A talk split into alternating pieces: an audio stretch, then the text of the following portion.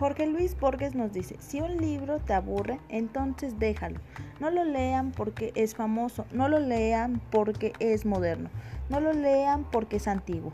Si un libro es tedioso para ustedes, déjenlo. Leer es buscar una felicidad personal, un goce personal, si no caemos en la tristeza de las bibliografías de las citas. Sean bienvenidos todos a este podcast. Mi nombre es Jocelyn Luna y el tema de la semana es temas relacionados con la lectura en tiempos de pandemia. Sabemos que la lectura es una de las actividades que más beneficios le puede traer al ser humano. Ahora en tiempos de pandemia se le toma más trascendental entre las familias que por razones sanitarias. Han tenido que pasar más tiempo en su casa.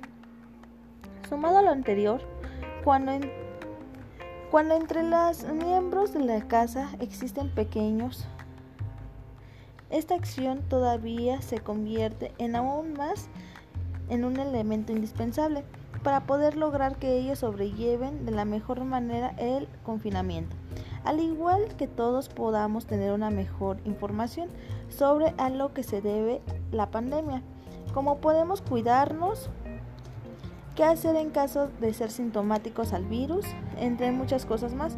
Sabemos con perfección que este confinamiento levanta constantemente el nivel de estrés entre los individuos de la familia, al igual que levantan los niveles de depresión, ocasionando el suicidio. Por eso es una buena manera de informarnos y sentirnos comunicados entre sí con la lectura. Obviamente, no debemos esperar que la lectura resuelva todos los problemas sociales, sanitarios, económicos, psicológicos que genera una pandemia en las familias. Sin embargo, sí se puede coadyuvar visiblemente a mejorar nuestro estado de ánimo. Por ejemplo, Michel Petit ha señalado que la lectura puede contribuir a la reconstrucción de uno mismo cuando estamos enfrentando una crisis personal o colectiva independientemente si es un niño, adolescente o un adulto. Algunos temas dentro de lo que es la pandemia que principalmente se manejan son los de la salud, las formas de cómo podemos prevenirla, detectarla y qué medidas de seguridad podemos tener nosotros mismos para cuidarnos y cuidar a los miembros de nuestra familia. También estamos tratando los temas de mortalidad y morbilidad que existen hoy en día. Sin embargo, también nos olvidamos de un tema muy importante, que es el, de ecologistas. Al nosotros estar tanto tiempo en casa, estamos produciendo más basura de lo normal y no nos estamos dando cuenta que también estamos dañando por una parte al planeta. Así que deberíamos de ser un poquito más conscientes ante esta situación. Tal vez nosotros no hagamos la diferencia de un día para otro, pero con una buena acción podemos ir cambiando poco a poco e ir impulsando a que las demás personas también quieran seguir nuestro ejemplo. Una buena manera sería el reciclar, el separar de inorgánica y orgánica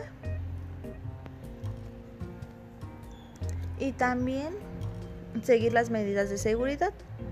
Bueno, eso sería todo por mi parte. Muchas gracias por su atención audiencia y los esperamos la siguiente semana con nuevos temas. Gracias.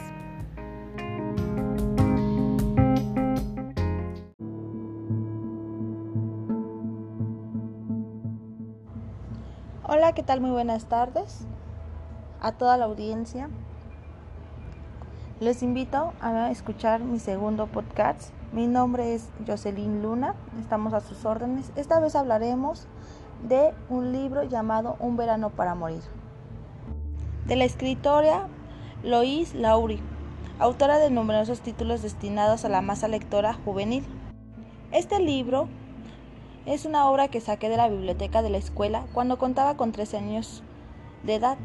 Ha sido tan bueno que he decidido hablarles un poco de él para ser descubierto por otros lectores. Así que aquí estamos, empecemos. La novela escrita por la americana nacida en Hawái, Lois Lowry, está basada en una experiencia similar que vivió esta señora. Su hermano, esa clase de hermano que todo lo hace bien y con el que a uno le comparan sin pudor continuamente, murió de cáncer cuando solo era un adolescente. Y semejante suceso hizo que sentimientos encontrados provocaran toda una revolución interior en la escritora.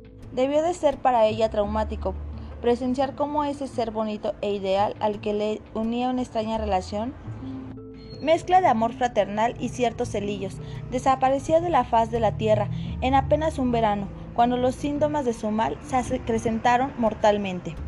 En el libro, Meg es la hermana pequeña e imperfecta, incluso despierta burlas entre sus compañeros, y Molly, la guapa, popular y simpática hermana mayor. La primera, tímida e introvertida, la segunda, el merengue de toda tarta festiva que se precie.